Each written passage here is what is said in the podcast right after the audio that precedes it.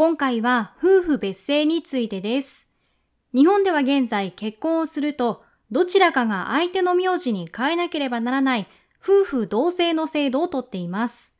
しかし、名字を変えているのは95%ぐらいが女性で、名字を変えることによるデメリットが大きいとして、最高裁判所で裁判が行われていました。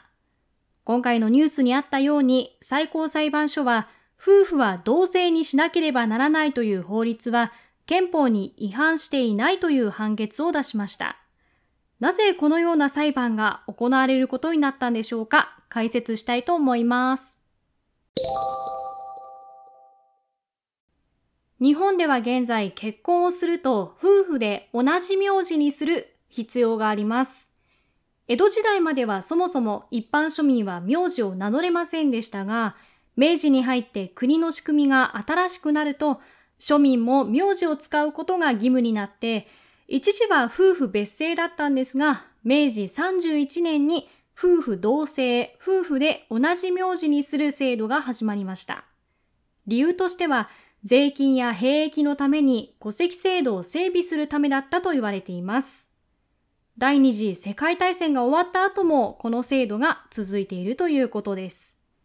現在の法律では、夫または妻のどちらかの名字に変えるということになっていますが、実際には95%ぐらいのカップルが夫の名字を選んでいます。このように結婚したら名字を変えるのが義務になっている国は日本以外はほとんどないと言われています。ではなぜ今回のように裁判が行われたんでしょうか？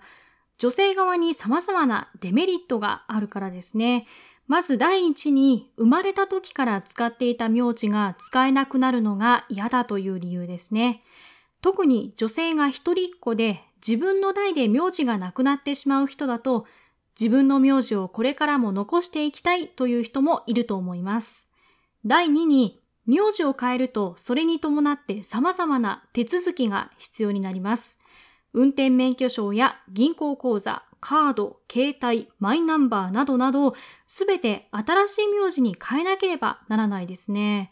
また仕事関係でも名字を変えると周囲が混乱してしまってキャリアに影響が出る場合もあります。そのため仕事では元々の名字を使い続ける人もいますが、やはりほぼ女性がね、この手続きをしなければならないというのはかなりの負担だと思います。また離婚した場合は、また元の名字に戻す場合もあって、手間になったり、離婚がバレてしまう恐れもあります。昔の日本だと結婚すると女性は専業主婦になって離婚する人も少なかったため夫婦同姓でも良かったと思うんですけれども今は多くの女性が仕事を続けている上3組に1組が離婚する時代です。そして少子化で一人っ子の人も多いです。そんな変化の中でこのような裁判が行われているんだと思います。ではなぜ夫婦別姓にならないんでしょうか？現在の議論では選択的夫婦別姓という制度に変えるか議論されています。選択的夫婦別姓とはこれまで通り夫婦で同じ名字になるのもいいし同じ名字になりたくない人は元々の名字を使うことも選択できるようにするものです。しかしこれもなかなか進んでいません。これはなぜでしょうか？最も大きな要因としては伝統的な家族構成を守りたいという保守的な人がまだ多いからです。伝統的な家族構成とは父親を世帯主とする制度のことで、男性は仕事、女性は家を守るという価値観にも基づいています。また、夫婦で名字が違うと家族の一体感が失われるという意見も多いです。しかし、海外では名字が違うのも当たり前なので、私はこれもちょっと違うかなというふうに思います。さらに、夫婦別姓にするには法律を変える必要がありますが、日本ではなかなか法律や憲法を変えるのにはかなり困難が伴って時間がものすごくかかります。